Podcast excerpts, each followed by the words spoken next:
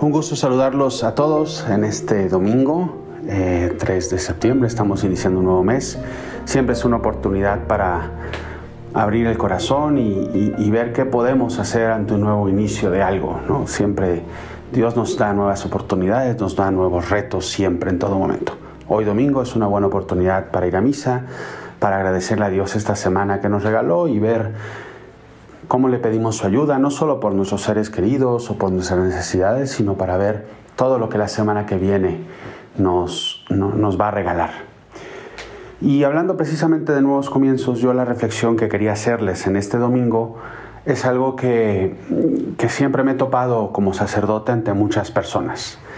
Hay momentos en la vida en que tenemos flachazos muy fuertes, momentos eh, intensos de la gracia de Dios porque sucede algo, a veces viene una desgracia y de esa desgracia dice voy a cambiar mi vida o, cuando cumplo un sueño y dijo ahora sí le voy a corresponder a Dios. Y normalmente empezamos muy fuerte, empezamos muy bien y luego va pasando el tiempo y ese fuego se convierte en fuego artificial porque se va apagando poquito a poco. Y, y es uno de los grandes problemas de nuestra vida que nos pasa a todos que, es muy humano y, que muchas veces, la verdad, de hecho la mayoría de las personas les sucede esto. El tema de la constancia, el hecho de cumplir mis propósitos todos los días, es algo que, que nos suele costar. Entonces yo quería compartir con ustedes algunas reflexiones que nos pueda ayudar a cómo cumplir mis propósitos, cómo ser constantes.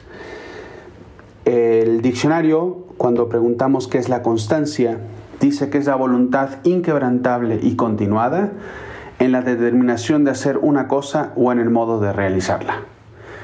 Y es muy interesante esta definición, voluntad inquebrantable, que no se quiebra por nada. Y luego, que es lo más difícil, continuada, continuada. Este es el gran problema porque podemos ser inquebrantables en muchas cosas, aunque creo que es una cualidad que nos falta como sociedad hoy en día, que, vivimos muy cómodos y en la primera primer obstáculo en el camino damos marcha atrás. Pero yo creo que incluso aunque lo tenga, el problema es cómo mantener esto, ¿no? En esa determinación al hacer una cosa o en el modo de realizarla.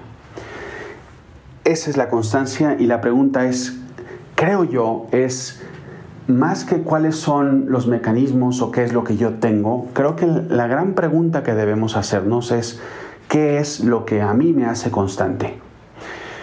Un, coche no se mueve sin la gasolina que lo, que lo administra o bueno, los coches eléctricos, la electricidad, ¿no? Nosotros nos movemos por motivaciones. ¿Qué es lo que nos motiva a hacer algo? Porque a fin de cuentas para mí es la clave no es tanto, eh, un, futbolista puede tener un cuerpo de superatleta, pero si no tiene una motivación, quiero llegar a jugar la final de un torneo, quiero llegar a la final de la Champions, quiero meter tantos goles, de nada va a servir porque no va, eso no le va a hacer levantarse en la mañana para entrenar y para estar con el equipo y para hacer mil sacrificios. ¿Qué es lo que nos hace a nosotros constantes? ¿Qué podemos hacer para ayudar a que esa constancia esté? Y aquí vienen los puntos que, quería compartir con ustedes.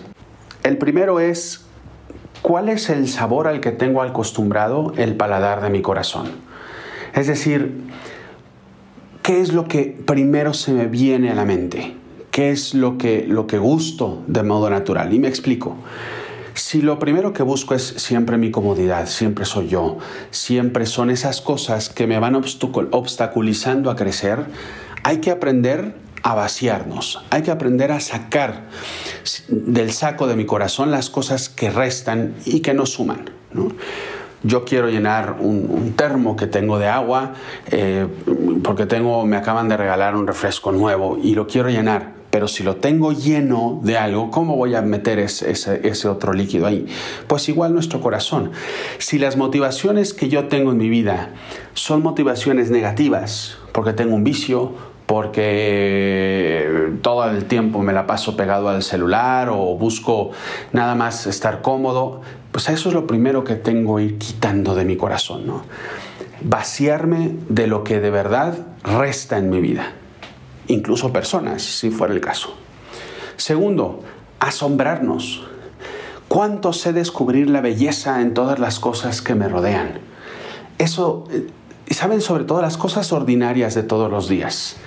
El hecho de poder ver que el abrazo de un ser querido es, un tesoro grande, que el tener a mi esposo, a mi esposa, a mi novio, a mi novia, a mis papás, a mis hijos, esas motivaciones con ojos, esas motivaciones con, un abrazo, con un beso, eso es lo que me va a ayudar a, seguir adelante. Los nombres y apellidos concretos de personas, asombrarme de eso que está ahí, asombrarme de las cosas que sí tengo en mi vida. Es muy fácil ver lo que no existe, pero lo que sí tengo, ¿por qué no valoro esas cosas que sí tengo? Que sí tengo agua caliente en las mañanas, que tengo comida sobre la mesa, en fin asombrarme de esas cosas, tener la capacidad de, asombro precisamente, ¿no? Eso creo que nos ayuda mucho para ser constantes. Y es de esto va unido al tercer punto, que es agradecer. Ser agradecido por todo lo que nos sucede. Eso ayuda a romper tanto la rutina del día a día, tanto la rutina. Es como el niño que se despierta sabiendo que es su cumpleaños y que va a ser una super fiesta ese día ¿Por qué no me puedo levantar todos los días sabiendo que hoy es mi fiesta de cumpleaños? Porque se me han regalado 24 horas. Agradecerlo y, romper esa rutina de todos los días. Cuarto, y creo que para mí es de lo más fuerte, las motivaciones más fuertes que nos ayudan a ser constantes, amar y sentirme amado. Porque no basta solo con agradecer, también hay que dar y ese amar a alguien es que mueve montañas, mueve montañas.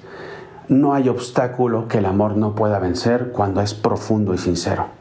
Cuando es profundo y sincero.